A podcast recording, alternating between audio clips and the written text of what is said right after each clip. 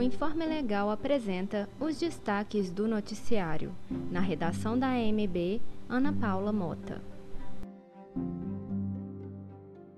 O mês de outubro é marcado pela campanha Outubro Rosa, que incentiva e conscientiza mulheres do mundo inteiro sobre os cuidados e diagnóstico do câncer de mama.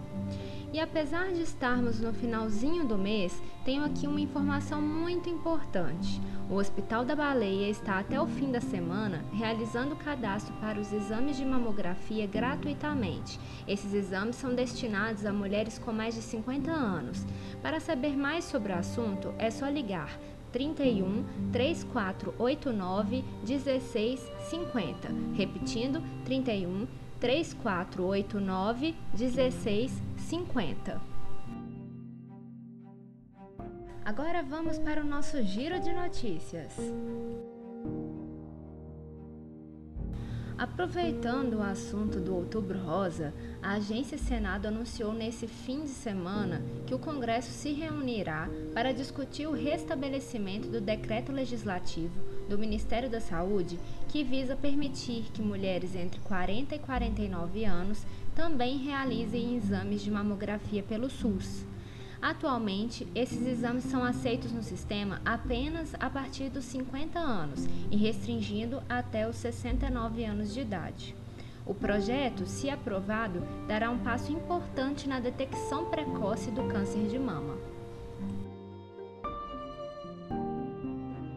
Após ser banido do jogo virtual mais popular do mundo, o World of Warcraft, um brasileiro recorreu à justiça e conquistou o direito de ter seu personagem de volta, com todas as conquistas e características que havia obtido até o momento do corte. O gamer ocupava a posição de destaque entre os 10 milhões de jogadores, mas a administradora entendeu que ele estava há mais de 10 horas online, o que é considerado uma prática ilegal. Diante da justiça, sem provas de que ele cometeu qualquer irregularidade, a empresa deverá indenizá-lo em 5 mil reais por dano moral à sua imagem virtual. Por decisão na Câmara Especial do Tribunal de Justiça de São Paulo, os avós paternos de uma criança conseguiram anular a adoção pretendida pelo novo companheiro da mãe, Segundo consta nos autos, depois de transcorrido um determinado tempo do falecimento do pai biológico, o então padrasto conseguiu o direito à adoção em uma ação unilateral. O desembargador julgou a ação movida pelos avós legítima, pois com a adoção da criança, todos os vínculos com a família biológica poderiam ser apagados. Uma mulher condenada por tráfico de armas em seis anos de reclusão com regime semiaberto teve a pena alterada para prestação de serviços comunitários e pagamento de multa no valor de R$ 1.874. A decisão do Tribunal Regional Federal da Quarta Região levou em consideração o fato da ré ter apenas 20 anos, ser viúva e ter duas crianças, uma delas ainda bebê. A relatora observou em sua análise que, após o flagrante, a ré fez uso de tornozeleira monitorada em prisão domiciliar e apresentou bom comportamento e ainda voltou a trabalhar em emprego lícito. Uma empresa de varejo foi condenada a pagar indenização no valor de 4 mil reais a uma empregada que foi obrigada a permanecer com seus colegas no interior da loja após o horário de trabalho. A segunda Câmara do Tribunal Regional do Trabalho da 15ª Região entendeu que a atitude se configura cárcere privado.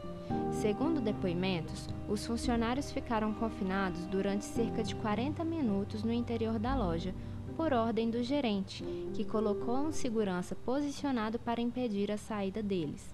De acordo com uma das testemunhas, o segurança ainda tinha porte de arma.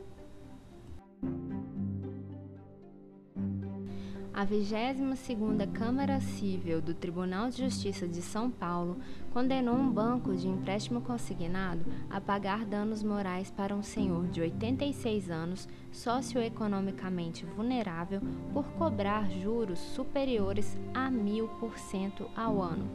O relator do caso votou por admitir parcialmente o pedido do requerente. Negando a indenização pelo dano moral e somente readequando as taxas limitadas a aproximadamente 7% ao mês, além da devolução dos valores pagos em excesso. Mas o voto vencido foi do desembargador que defendeu que os juros cobrados eram considerados proporcionalmente inimagináveis, sendo assim passível de dano moral. A indenização foi fixada em 10 mil reais. Esse foi o Giro de Notícias aqui na AMB Rádio Web, nossa rádio, sua voz. Gostou do conteúdo? Acesse www.andremansur.com.br. Lá você encontra tudo o que precisa sobre o mundo jurídico. Conheça também nosso canal no YouTube. Eu sou a Ana Paula Mota e até breve.